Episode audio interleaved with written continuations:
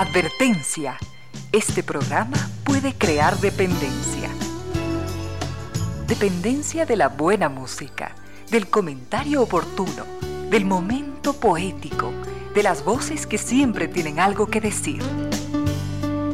Aquí se unen la música y la palabra, con cierto sentido.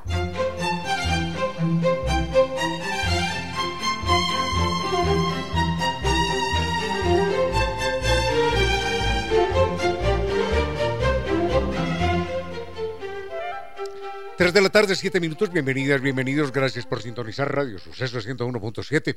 Gracias por compartir esta suerte música, comentarios y entrevistas. Y ojalá, ojalá al final de la jornada, como siempre, podamos imaginar con estos favores que la fantasía nos hace, podamos imaginar que hemos rendido real, justo y merecido, merecidísimo homenaje a la inteligencia, a la sensibilidad, a la autoestima, a la confianza, a la alegría de vivir y siempre, siempre a las ganas de luchar de todos, donde quiera que nos encontremos, a las ganas de luchar por una vida más digna en lo individual, en lo colectivo.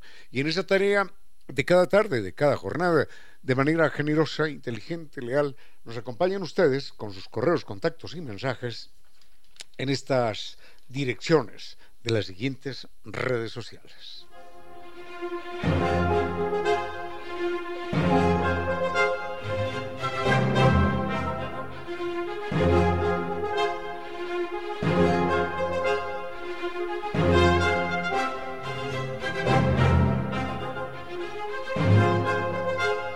Nos escucha por la señal de 101.7 FM y desde cualquier parte del mundo en www.radiosucesos.fm. Twitter, arroba Radio Sucesos En Instagram, arroba Radio Sucesos Facebook Radio Sucesos Ecuador, en YouTube el canal Radio Sucesos 101.7 y en WhatsApp 0999 440 113. Redes sociales de Concierto Sentido.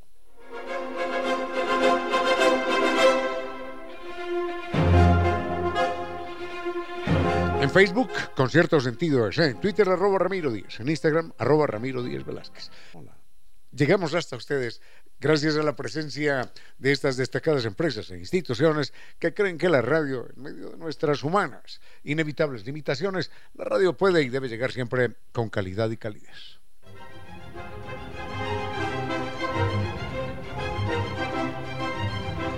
El Carnaval de Oruro llegó a San Viturs. Es la fiesta folclórica más vibrante de toda Sudamérica. Así que atrévase a descubrir el mundo mágico de los incas y sus extraordinarios templos en Machu Picchu. Sienta la energía junto al lago Titicaca, junto al Templo del Sol y una increíble fiesta de sabores andinos. Embarques en un viaje épico, desafíe los límites de su imaginación en el Salar de Uyuni, donde el cielo y la tierra se unen ante sus ojos. Déjese enamorar con los paisajes de ensueño en la Capadocia boliviana y recuerde que es el momento para maravillarse desde las alturas en La Paz y su red de teleféricos, la más extensa del mundo. Dos países, un tour, 12 días para vivirlo sin límites. Todo con guía acompañante desde Quito y como siempre con el gran servicio San Viturs. Recuerde, puede reservar hoy mismo y crear los recuerdos más bellos de su vida con San Viturs. Naciones Unidas y Veracruz, frente a la sede de jubilados del IES. Teléfono 600-2040.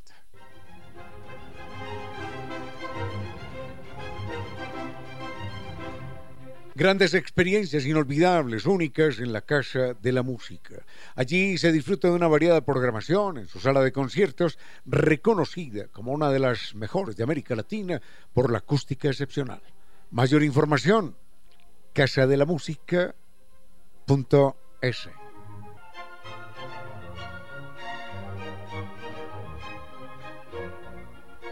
En Pichincha sabemos de velocidad, rapidez y conectividad y con NetLife y sus cinco niveles superiores en tecnología podemos navegar por todo Internet, estar en línea el tiempo que queremos y conectarnos con personas en cualquier parte del mundo.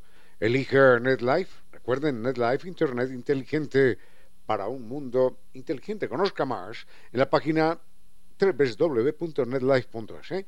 o llame al 39 20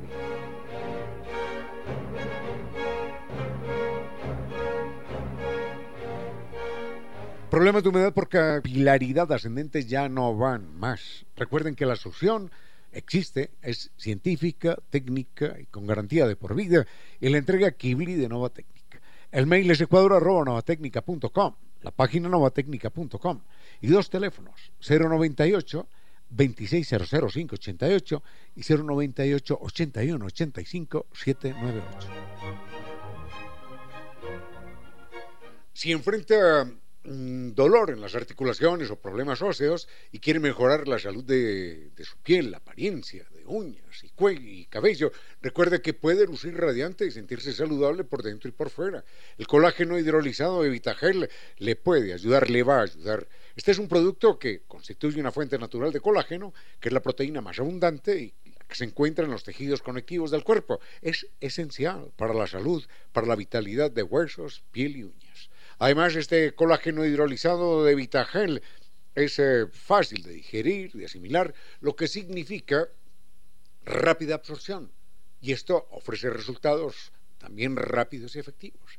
Así que mejore su calidad de vida y su belleza con el colágeno hidrolizado de Vitagel y mejore su bienestar desde adentro hacia afuera.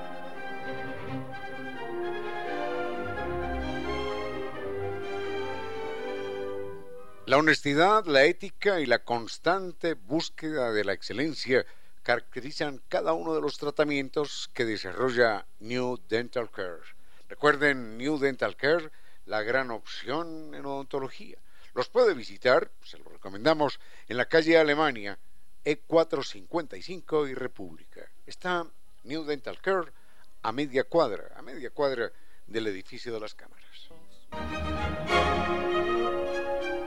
Vayamos con tema musical, volvemos con algo más. ¿Por qué se habla de sectas pitagóricas en la antigüedad? Porque eran en verdad sectas. Cuando hablamos de sectas, hablamos de una organización que se separa, que se cinde, que, que no se junta con los demás. Mm, es muy importante recordar que secta viene de sectum, que quiere decir trozo, o partición. Y ahí viene, por ejemplo, insecto. Insecto es el, animal que está dividido en sectos, que está dividido en trozos, en, en distintas partes, porque su cuerpo tiene cabeza, tórax y patas. Es claramente distinguible un insecto. Así que cuando hablamos de sectas, hablamos de grupos humanos que no se quieren mezclar con otros. En esa medida, pertenecer a cualquier grupo humano es pertenecer a una, a una secta. A veces eh, con, con, propósitos educativos, con propósitos altruistas, pero en todo caso, cada vez que se pertenece a un grupo humano, estamos perteneciendo a alguna secta de una u otra manera. Ya, ya me fui por, eh, por, eh, por los lados con esto de la secta pitagórica. Enseguida aclaramos por qué a los pitagóricos los llamaban así, sectarios, secta pitagórica. A los pitagóricos, y estamos hablando de hace 2500 años en la antigua Grecia, los llamaban sectarios porque estaban divididos del resto del mundo y dentro de ellos también tenían una división. Los eh, pitagóricos no querían contacto con las demás personas porque decían ser poseedores de unos eh, secretos especiales. Y por otra parte, dentro de la secta pitagórica había también dos grupos particulares. Uno eran un, grupo eran los exotéricos, los exo, los que estaban afuera, y los otros los esotéricos con ese, y de ahí viene esoterismo. Los exotéricos pertenecían a una condición de segunda clase de pitagóricos porque no tenían acceso a todos los secretos trascendentales que aquella organización matemática religiosa decía poseer. Entonces, los exotéricos estudiaban allí en los edificios pitagóricos, pero vivían en sus casas, iban a dormir a sus casas, vivían exo, vivían afuera. En tanto que los eso, los esotéricos, con ese, permanecían alrededor de cinco años internos en aquellos edificios, sin salir como monjas, como monjes de claustro, y sin tener contacto alguno con el mundo.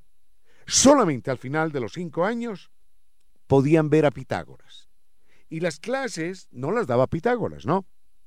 Las clases que recibían, tanto exotéricos como esotéricos, eran clases dadas obviamente por alumnos de Pitágoras que concluían cada lección diciendo, lo ha dicho el maestro, es su palabra.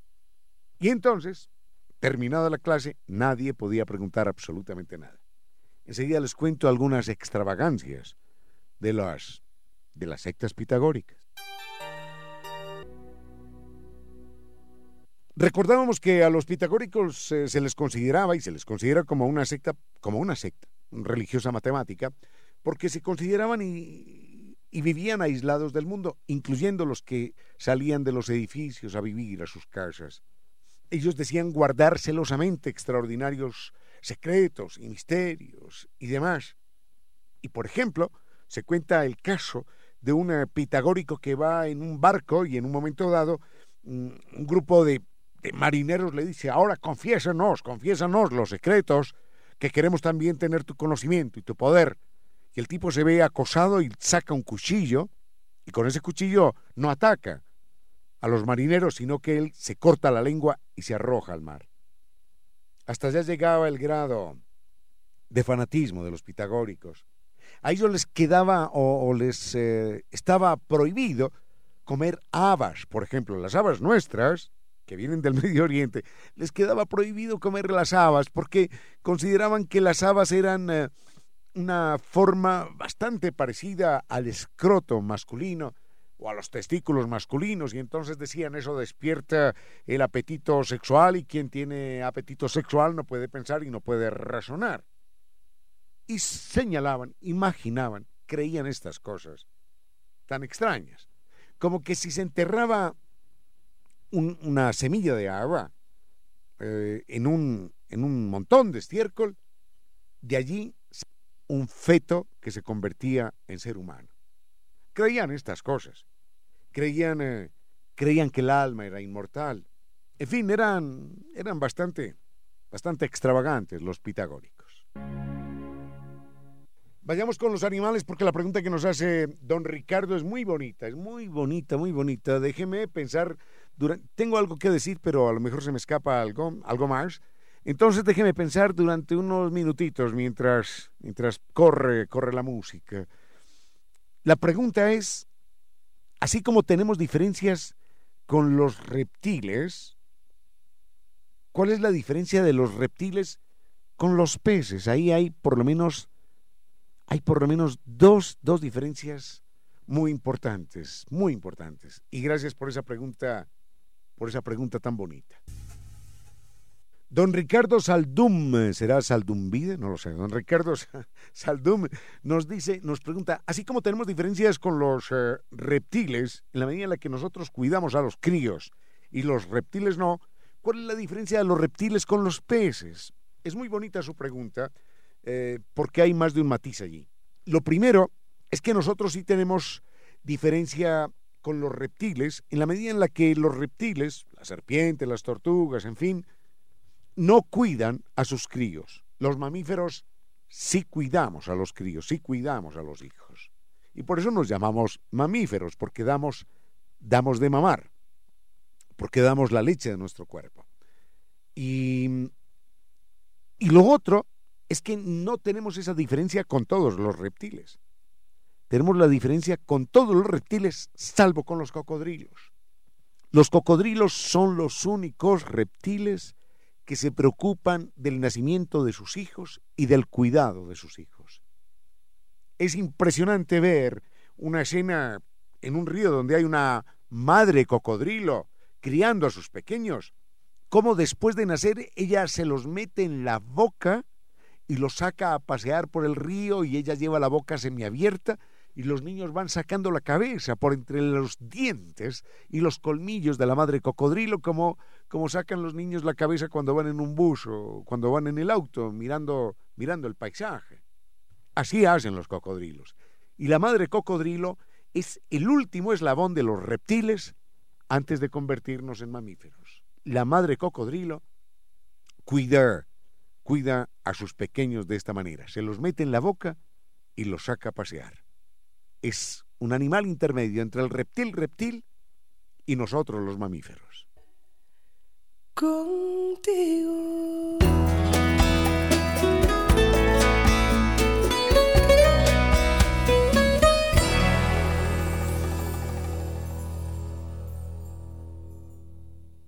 Don Ricardo Saldum, Saldum, hasta ahí, hasta ahí está el apellido.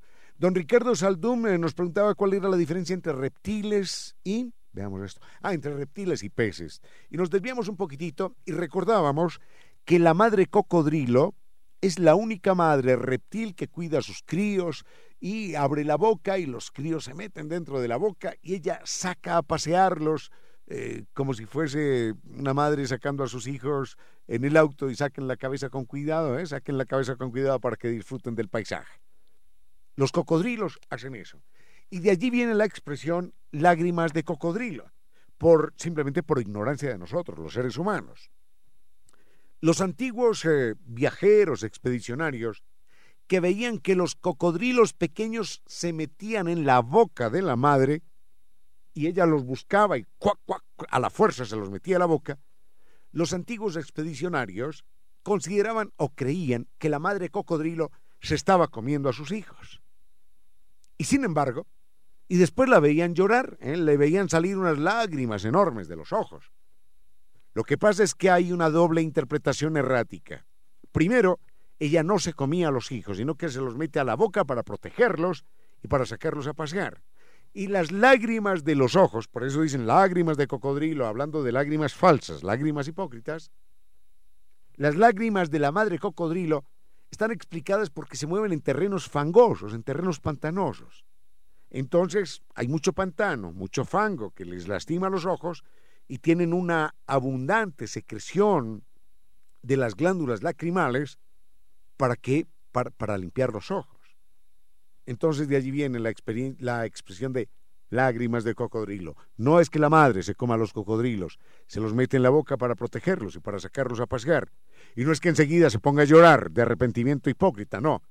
Es que le salen lágrimas para limpiarse los ojos, porque, porque el agua no es eh, el agua de nuestras piscinas, sino que es el agua fangosa de los ríos.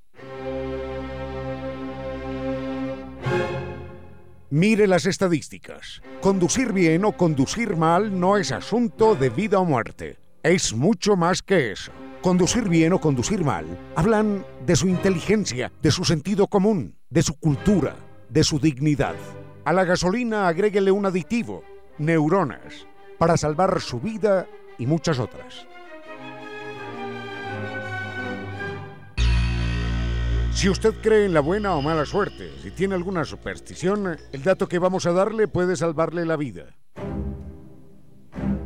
Se ha encontrado que más del 74% de los vehículos siniestrados tienen algún talismán, algún amuleto, una estatuilla, una frase o una imagen que en teoría debería haberles protegido y salvado de momentos dramáticos.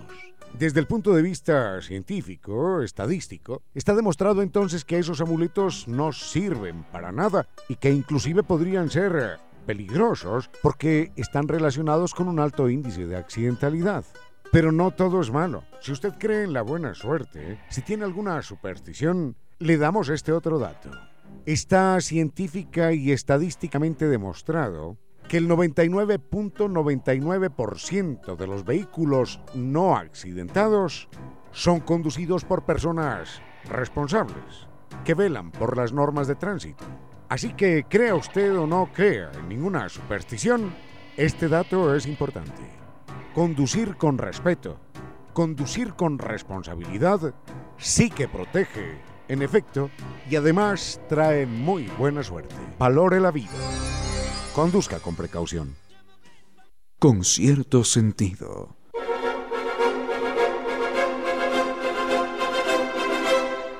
Sonría colores y de cuerpo entero. Recuerde que New Dental Care cuenta con todas las especialidades dentales que están enfocadas en tratamientos integrales que fortalecen su salud y su sonrisa. Los puede visitar en la calle Alemania, E455 y República, a media cuadra del edificio de las cámaras. Teléfono 252-82-82 y 098-448-9515. Recuerde la página newdental.com.es y tenga presente que New Dental Care es la magia de su sonrisa.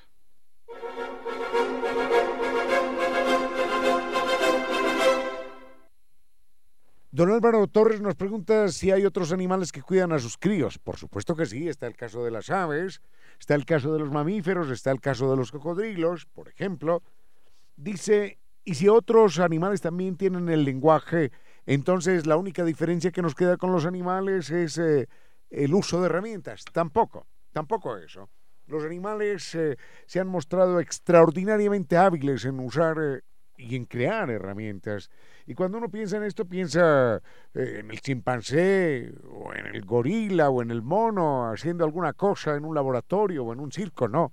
Van mucho más allá de eso, los animales, utilizando y creando herramientas, con una, con una inteligencia sorprendente y con una capacidad extraordinaria. Y uno diría, bueno, sí, claro, eh, animales grandes con un cerebro ya más complejo. No, también los insectos.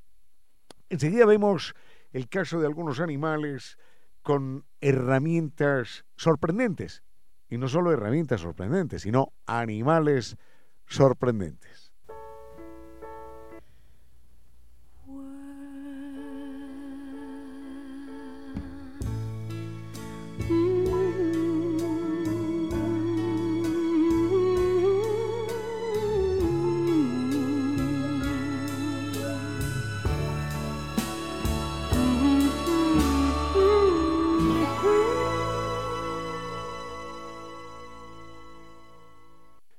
diferencia, en resumidas cuentas, de nosotros con los otros animales? No es el lenguaje porque ellos también lo tienen. No es eh, la capacidad de planificación porque se ha demostrado que ellos también pueden planificar. No es, el, no es el uso de herramientas porque en el uso de herramientas también ellos demuestran extraordinarias habilidades. Todas las diferencias nuestras con los animales no son de sustancia, no son de esencia, sino de grado lo que nosotros tenemos como animales extraordinariamente inteligentes, ellos también lo tienen en una medida u otra. Hay pájaros que, que rompen espinas de árboles para poder pinchar insectos que están allá en el agujero de un árbol, por ejemplo, o que están en la tierra. Los chimpancés, por ejemplo, los chimpancés eh, mojan en la saliva eh, ramitas que las meten dentro de las termitas, ramas que las meten dentro de las termitas y cuando las termitas o las hormigas se pegan a la rama buscando la saliva o saboreando la saliva, ellos sacan la rama y se comen las termitas. Los chimpancés y los gorilas utilizan eh, hojas masticadas para limpiar el popó de los críos, para limpiar el popó de los pequeños, como una mamá utiliza el papel higiénico. Ellos ellos no, no tienen papel higiénico, pero lo hacen masticando hojas hasta que forman una pasta más o menos húmeda que les sirve para limpiar bien al bebé. Y así, y así, eh, más ejemplos. Enseguida nos vamos al Polo Norte y a la casa suya, o a la oficina, o a cualquier parte, porque vamos a encontrar animales que sorprenden con su capacidad para fabricar herramientas. Vayamos con animales que utilizan herramientas o simplemente se valen de objetos en la naturaleza para poder cumplir sus propósitos. Cada vez para los osos es más difícil, por efecto del calentamiento global, por el derretimiento de los casquetes polares, cada vez es más difícil capturar focas y están muriendo los osos, están muriendo de hambre y cada oso que sobrevive pesa menos que el anterior. Y es porque antes había grandes extensiones de hielo y aparecía un agujero por allí y la foca entraba y salía de ese agujero y el, oso calculaba cuánto tiempo iba a volver a, tomar la foca para entrar y salir. Así que le esperaba en una de esas, la foca salía y él de un solo zarpazo la mataba. Ya, ya las focas están pescando a mar abierto, ya no tienen esa posibilidad y el oso, el oso tiene dificultades para alimentarse. Entonces, lo que ahora hacen los osos es dar un gran rodeo cuando ven un grupo de focas en la playa, se trepan al risco, se trepan a la montaña helada y buscan bloques de hielo sueltos, los arrojan y caen a una velocidad extraordinaria rodando. Las focas son animales más o menos torpes en tierra y termina ese bloque de hielo lastimando, aplastando o de una vez matando a las focas. Ese es el momento que aprovecha el oso para bajar y capturar a las focas heridas. Animales que cazan, y claro, uno va a decir, sí, sí, sí, las arañas, las arañas todas cazan. Pero hay una pequeña araña, recuerdo el nombre, el nombre de la araña es la araña dinopsis, que es capaz de tejer redes pequeñitas, redes, redes minúsculas, redes que no son más grandes que su, que su, que la uña de su, de su dedo meñique, por ejemplo. Y uno se pregunta, ¿y para qué? ¿Para qué capturan esas, o, o para qué fabrican esas redes si no pueden capturar absolutamente nada? Bueno, esas redes, esas telarañas, están cerquita del piso. Por ejemplo, en una esquina mm, donde están ahí los, los protectores de las escobas, que en todas partes hay, y aparecen pequeñitas redes que, que para nosotros resultan casi, casi invisibles. Y sucede que la araña está encima de la red, y cuando por debajo de la telaraña, caminando por el piso, viene caminando, viene caminando una hormiga, entonces la araña calcula la velocidad de la hormiga, la fuerza de gravedad, la tracción, todo, absolutamente todo, y el punto en el que va a caer la telaraña cuando la hormiga esté pasando. Así que va pasando la hormiga, no hay enemigos a la vista, nada, pero de repente del cielo le cayó la telaraña, casi, casi del mismo tamaño que ella, y con una gran economía la atrapa y la araña se alimenta ese día. Una nota final acerca de los animales. Si no nos distinguimos de ellos eh, en esencia, si no nos distinguimos de ellos en sustancia, porque el lenguaje que nosotros manejamos, ellos también manejan su propio lenguaje, la capacidad para ah, armar, para hacer, eh, para proceder con herramientas también la tienen ellos, la capacidad de planificación, todo eso lo tienen los animales. Eh, quizás la única capacidad y ya en términos negativos que los animales no tienen tan desarrollada como nosotros, los seres, los seres humanos, es la capacidad de destructora, no solo de las otras especies, sino de nuestras propias especies, de nuestra propia especie. Ningún animal, ningún animal es capaz de acabar con su propia especie como acabamos nosotros, los seres humanos, con nosotros mismos. Eso sin contar a las otras especies realmente lo único que nos distingue también en grado, también en grado, es, eh, y de una manera extraordinaria, es nuestra capacidad de destrucción, nuestra capacidad de asesinar a otras especies, incluyendo también a la nuestra. 16 horas, 23 minutos. Defender los derechos de los otros es lo mejor de nosotros, los humanos. Artículo tercero. Ningún animal será sometido a malos tratos ni a actos crueles. Si es necesaria la muerte de un animal, esta debe ser instantánea, indolora y no generadora de angustia. Declaración leída y aprobada por las Naciones Unidas y posteriormente por la UNESCO. Los otros animales, nuestros hermanos. Con cierto sentido.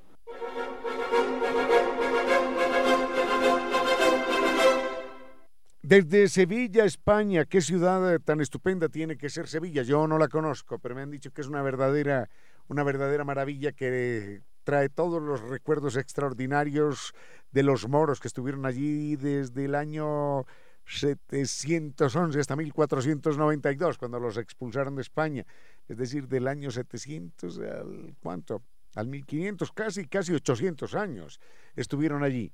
Eh, un oyente nos envía una foto extraordinaria de la Catedral de Sevilla. Yo no la conozco.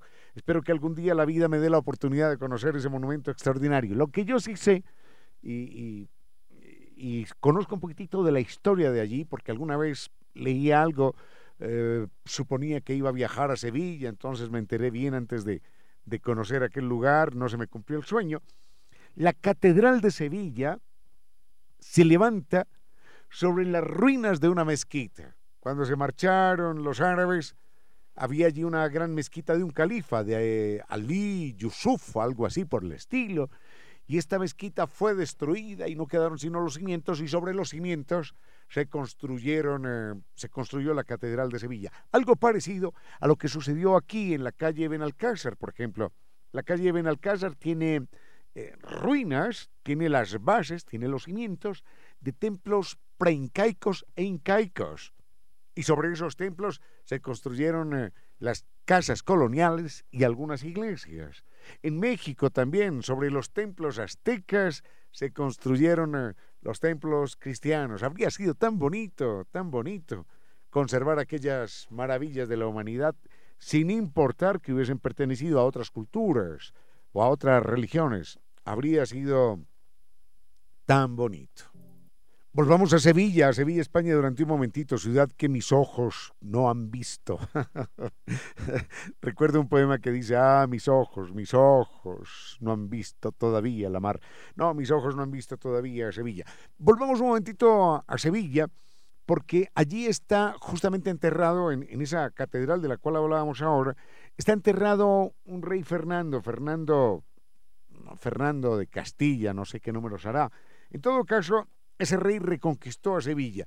Y recuerdo en las notas turísticas que leía acerca de aquella ciudad a la que nunca visité, mm, o a la que no he visitado hasta ahora, todavía conservo la esperanza, decía, cuando se abre la tumba, cuando se abre la tumba de Fernando, em, se oyen coros de ángeles, decía la nota, la nota turística, obviamente no creo en nada de esas cosas, y se, y se esparce un rico, un aroma como como a rosas cuando la tumba se abre. Yo personalmente no creo en esas cosas y no me gustaría estar cercano a una tumba que se abre, mm, ni me gustaría escuchar, porque además no creo en eso, no me gustaría escuchar cantos de ángeles. Si empiezo a escuchar cantos de ángeles cuando se abre una tumba, es porque debo estar en algún proceso, en algún estado eh, de locura. Y este es el más corto comentario que se me ocurre sobre Sevilla. Lo que pasa es que estaba olvidando un detalle que quería haber mencionado antes. Me enredé con lo de Fernando, el famoso rey de España que está allí enterrado en la catedral. Recordemos que Sevilla está al lado de un río que se llama el Guadalquivir, que no sé qué querrá decir. Solo sé que Guadal en árabe es agua. Y de ahí viene Guadalupe, Guadarrama, Guadalquivir, Guadalajara, Guadal. Guadal es agua en árabe. Entonces me imagino que Guadalquivir, el río Quivir, quién sabe qué querrá decir Quivir, Guadalupe, Guadarrama, Guadalajara, no sé qué querrá decir lo otro, pero en todo caso Guadal es río, río tal, río tal, río tal, río tal, Guadalquivir.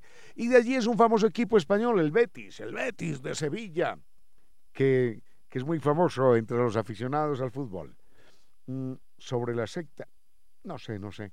Bueno, volvamos con, con algo más en un momento. Con cierto sentido.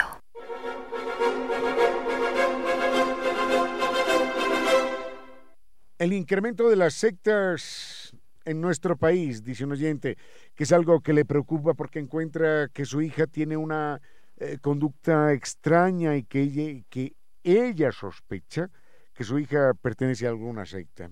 Lo mejor que podría hacer sería hablar cara a cara con ella, preguntarle, eh, arrancarle algún, pero arrancarle buenamente, digo, ¿no?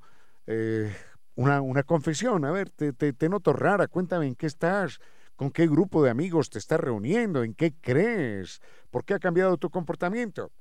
El problema de estas sectas, o de las sectas en general, es que son grupos cerrados que van eh, excluyendo a los otros y que se convierten en unidades autorreferenciales. Ellos son la luz, ellos son la verdad, ellos son la razón, ellos son la salvación y por fuera de ellos no hay nada. Todos los demás están equivocados. Esas son las sectas. Y manejan unos dogmas y unas creencias verdaderamente impresionantes que logran que sus integrantes tengan un blindaje mental. Lo mío es lo correcto, lo mío es lo justo, yo estoy en el camino de la salvación, yo he tenido la gloria y la suerte de recibir este mensaje en algún momento, o cuando nací, o a los 15 años, o a los 20, o a los 50, no sé, pero Pero en todo caso, yo soy un bienaventurado porque tengo la suerte de pertenecer a este grupo, que es el grupo que se va a salvar por mérito propio, porque somos los únicos que están en lo correcto, los demás están equivocados. Así funcionan las sectas, con comportamientos, con, con lenguaje tipificado, con actitudes tipificadas. Ojalá, ojalá no sea cierto lo de su hija, pero valdría la pena que consultara con un psicólogo en un momento dado. No dejemos esto de las sectas allí perdido, porque de todas maneras hay, hay grandes peligros. En la medida en la que las personas pertenecen a sectas, empiezan a perder, a perder la razón, a perder la autonomía. Recordemos eh, Jim Jones en, Guyana, cómo hace que, se suiciden mil personas a la vez, convencidas de que van a ir al cielo. Recordemos eh, eh, unas sectas en el Japón, se me escapa el nombre, unas sectas en el Japón que, regaban gas sarín en el metro, matando a la gente, y que tenían que pagar alrededor de 100 dólares diarios. Los integrantes de la secta saben para qué. Perdonen si, les molesta el tema, pero, pero esto es importante. Para, para tener en un frasquito, en un frasquito que se colgaban aquí en el cuello, que les protegía de todos los males, para tener agua del sanitario del jefe de la secta. Esa agua tomada del sanitario, del jefe de la secta, se las vendían a 100 dólares y el que no pagaba 100 dólares al día, 100 dólares que tenía que conseguir robando, matando, prostituyéndose, el que no conseguía esos 100 dólares en el día se consideraba maldito y le permitían hasta tres fallas y a las tres fallas le daban una paliza terrible y la persona se sentía huérfana y desgraciada y además culpable por no haber conseguido los 100 dólares para comprar el agua del sanitario, del, gran jefe, del gran sacerdote de aquella secta. Y recuerden las puertas del cielo. En fin, hay un, hay un autor Rodríguez español que habla sobre las sectas y valdría la pena que lo invitáramos en algún momento aquí al programa para, para comentar todo lo que él investigó, todo lo que él sabe, para que estemos alertas y no tengamos sorpresas. No me quiero extender eh, sobre las sectas hasta no tener mayores elementos de juicio, porque me gustaría volver a mirar con detenimiento el libro de un autor español que ha investigado el tema. Creo que se llama Pepe Pepe Rodríguez, pero no estoy absolutamente seguro de su primer nombre, su apellido sí. En todo caso, él recuerda que, que parte de las características de las personas que integran estas sectas es eh, la aparente voluntariedad las personas no son obligadas, no son obligadas de ninguna manera a pertenecer al grupo y tienen cierta libertad para pertenecer o no pertenecer. Pero a través de un trabajo terrible de lavado de cerebro, hacen que las personas experimenten miedo de, abandonar estos grupos, como un niño que va tomado de la mano y, y lo separan de la madre. Esas personas se sienten huérfanas, huérfanas, si no están cobijadas por esa seguridad doctrinaria que les brinda la secta, que les entrega además un sentimiento de protección. Y la persona todos los días tiene que hacer méritos y más méritos porque ella tiene que compensar eh, el haber sido elegida, el haber sido afortunada, el haber sido llamada y admitida.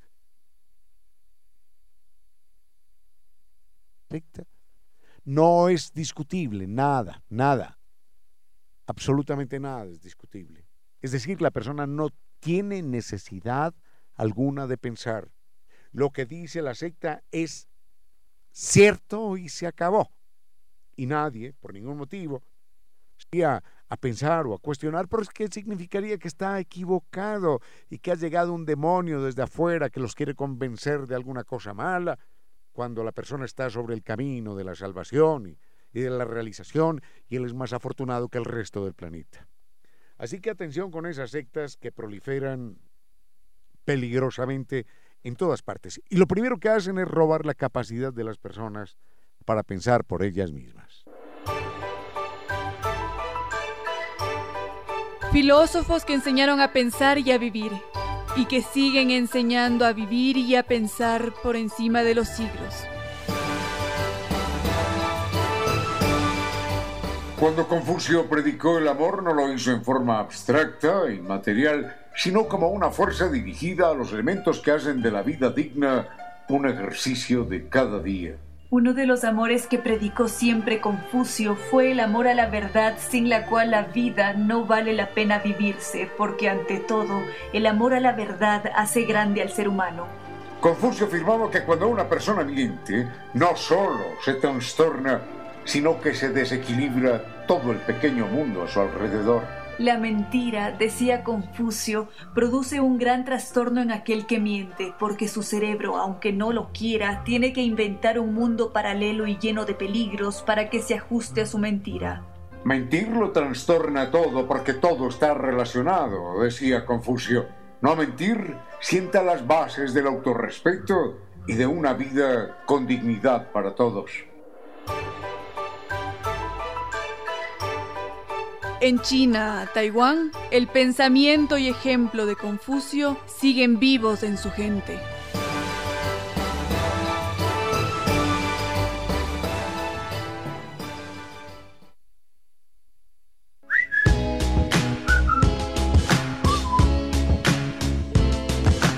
Y ahora, bienvenidos todos a un vuelo de música y palabra. Bienvenidos a este espacio con cierto sentido, con Reina Victoria Díez para que todos disfrutemos de un vuelo de música y palabras.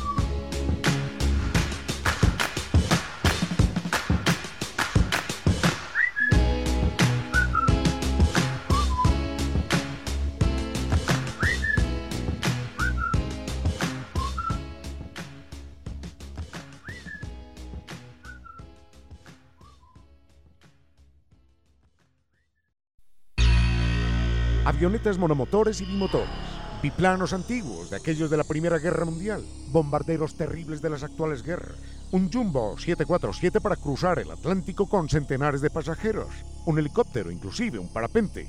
Todo eso sirve para volar, inclusive su propia imaginación. Pero no, no confunda. Su vehículo no es para eso. Conduzca con precaución.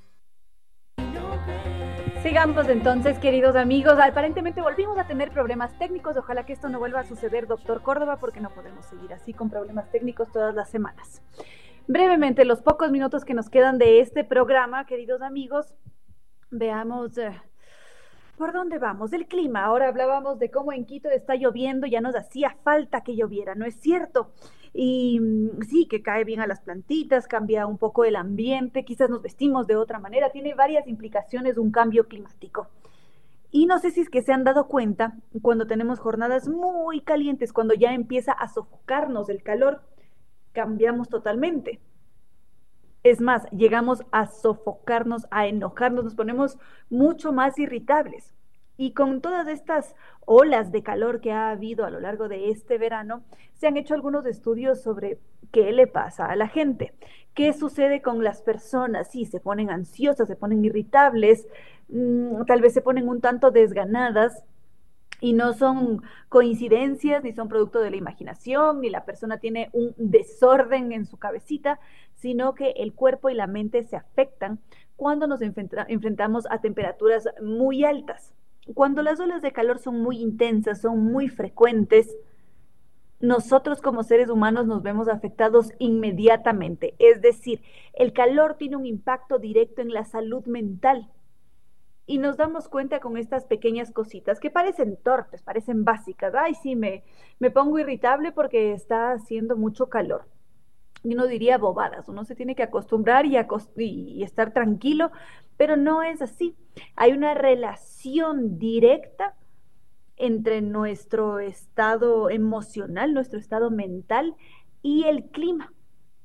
Y se han dado cuenta en este tiempo reciente que las temperaturas altas están directamente vinculadas con un aumento de los suicidios, también con un aumento de delitos violentos, de agresiones físicas, de mm, también hay un incremento de los episodios psicóticos de aquellas personas que están experimentando un trastorno mental.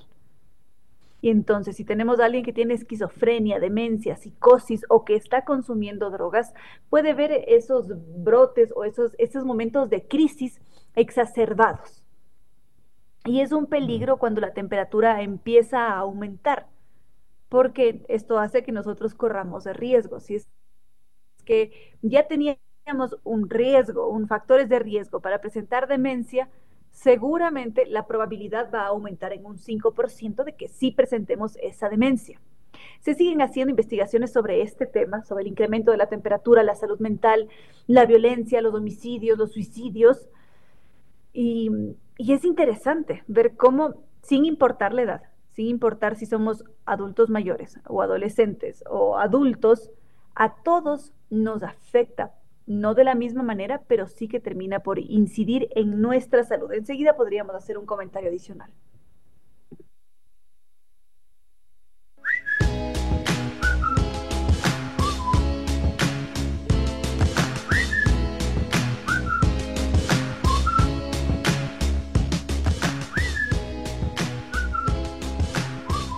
Ya un último comentario sobre el calor y cómo este nos afecta. Por acá nos decía Juan, ¿cuál era su comentario? Como decían Lelutier, el calentamiento global significa que todo el mundo se calienta por todo. Y sí, eso nos pasa, es una gran verdad. Recordemos que detrás del humor siempre hay grandes verdades, o como decía un amigo mío, de broma en broma, la verdad asoma. Y el calor no solamente exacerba esos sentimientos de irritabilidad, de ira, sino que también afecta a las enfermedades mentales. Entonces la esquizofrenia, la depresión se pueden ver agravadas si es que hay una ola de calor o si es que estamos en una situación de vulnerabilidad, vamos a ir de mal en peor, digamos, si es que es una persona que no tiene hogar, que no tiene los recursos económicos para alimentarse con toda la tranquilidad como muchos de nosotros que somos afortunados, va a ver su salud mental y todo su ser mucho más afectado. Y cada vez se van dando cuenta mm, los especialistas a nivel mundial que todas las visitas a urgencias, causadas por enfermedades mentales eran mucho más constantes y eran mucho más frecuentes durante el verano. Y quizás habrá zonas que estén mucho más preparadas para, para hacerle frente a una ola de calor, pero otras no tanto. Y luego tenemos todas las brechas de inequidad, tenemos las diferencias sociales, económicas, y todo eso termina por acentuarse. ¿Y quién lo diría? El calor.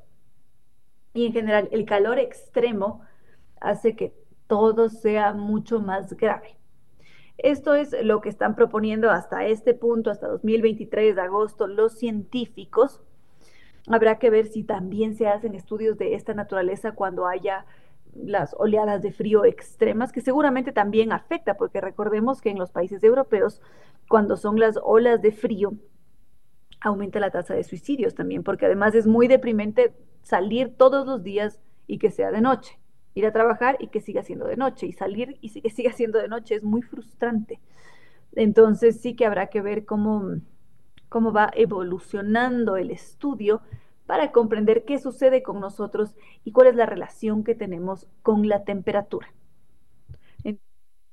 Vamos a ir eh, ya casi que con el cierre, queridos amigos, porque lamentablemente este vuelo de música y palabra de los martes es muy cortito y nos dio apenas para el inicio de un tema.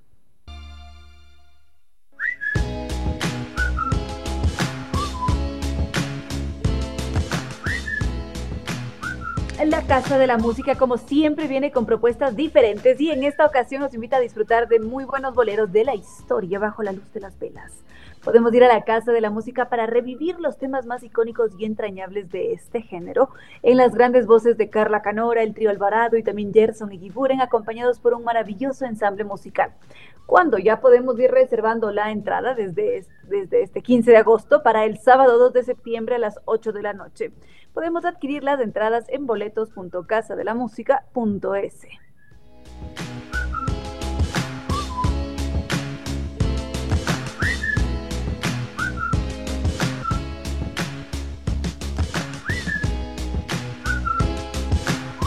Y con esto, queridos amigos, ya ha llegado el momento de despedirse. Muchísimas gracias por eh, su fiel sintonía, muchas gracias también por estar interactuando a través de redes sociales, gracias al doctor Córdoba en Controles que nos ha entregado una estupenda selección musical. Y también a nuestros queridos auspiciantes, el Carnaval de Oruro que llega a San Viturus con la fiesta folclórica más vibrante de Sudamérica, podemos atrevernos a descubrir el mundo mágico de los incas con sus increíbles templos en Machu Picchu, al mismo tiempo sentir la energía en el lago Titicaca, el Templo del Sol y una increíble fiesta de sabores andinos que ya se imaginarán toda nuestra gastronomía cuán rica, cuán diversa y variada es. Además, San Vitur nos invita a embarcarnos en el Salar de Uyuni, donde el cielo y la tierra se unen ante nuestros ojos. Nos podemos dejar enamorar con los paisajes de ensueño en la Capadoquia boliviana, maravillarnos desde las alturas en La Paz y su red de teleféricos, que es la más extensa del mundo. Podemos reservar hoy mismo para crear recuerdos bellos muy bellos en nuestra vida con Zambi Tours. Podemos llamar ahora mismo al 600-2040 o visitarlos en las Naciones Unidas de Veracruz frente a la sede de jubilados del IES. Su página web www.zambitours.com a cumplir nuestros sueños porque Zambi Tours nos acompaña. Y NetLife, el Internet inteligente para un mundo inteligente. Para conocer más está su sitio web www.netlife.es o podemos llamar al 3920.000. Innova Técnica, la solución garantizada y de por vida a cualquier problema de la humedad. Ellos son los expertos que nos permiten decirle adiós de una buena vez por todas a los diferentes tipos de humedad. Ellos acuden a nuestro hogar como lo haría un doctor y mm, para solicitar un diagnóstico podemos contactarnos a través de los teléfonos 098 2600 588 o 098 81 85 798. Nova Técnica, la solución garantizada y de por vida a cualquier problema de la humedad y recuerden que trabajan con tecnología italiana de punta. Y Vitagel, con dolor en las articulaciones, con problemas óseos, tal vez con ganas de mejorar la salud y apariencia de la piel, uñas y cabello para lucir siempre radiantes y sentirnos saludables por dentro y por fuera tenemos el colágeno hidrolizado de Vitagel que nos va a ayudar. Su producto es una fuente natural de colágeno, la proteína que se encuentra en los tejidos conectivos del cuerpo y es esencial para la salud y vitalidad de los huesos, la piel y las uñas.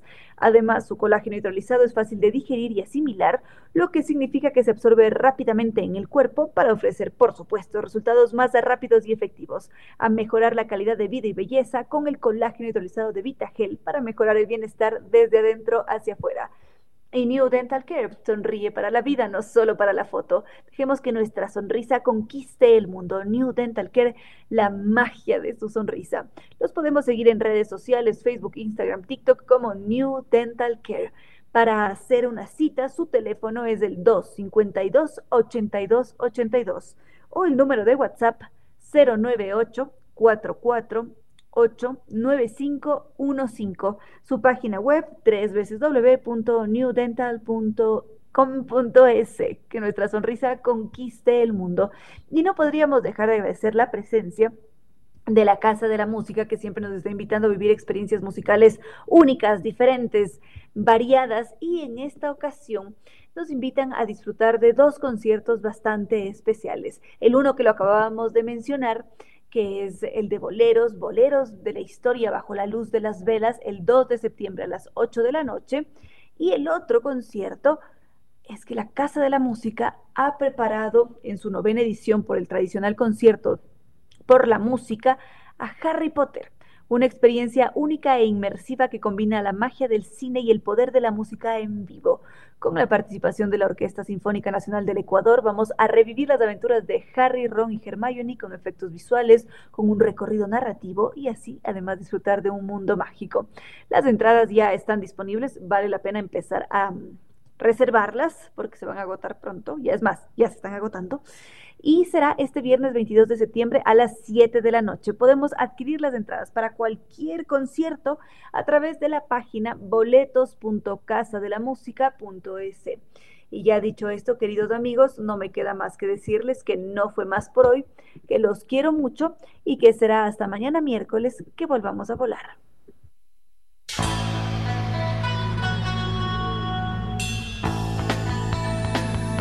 Como dicen, es cierto que en la vida no hay casualidades. Piense, ¿por qué escuchó usted este programa? Tal vez escuchó aquello que necesitaba o tuvo la sospecha de esa luz dentro de su propio ser.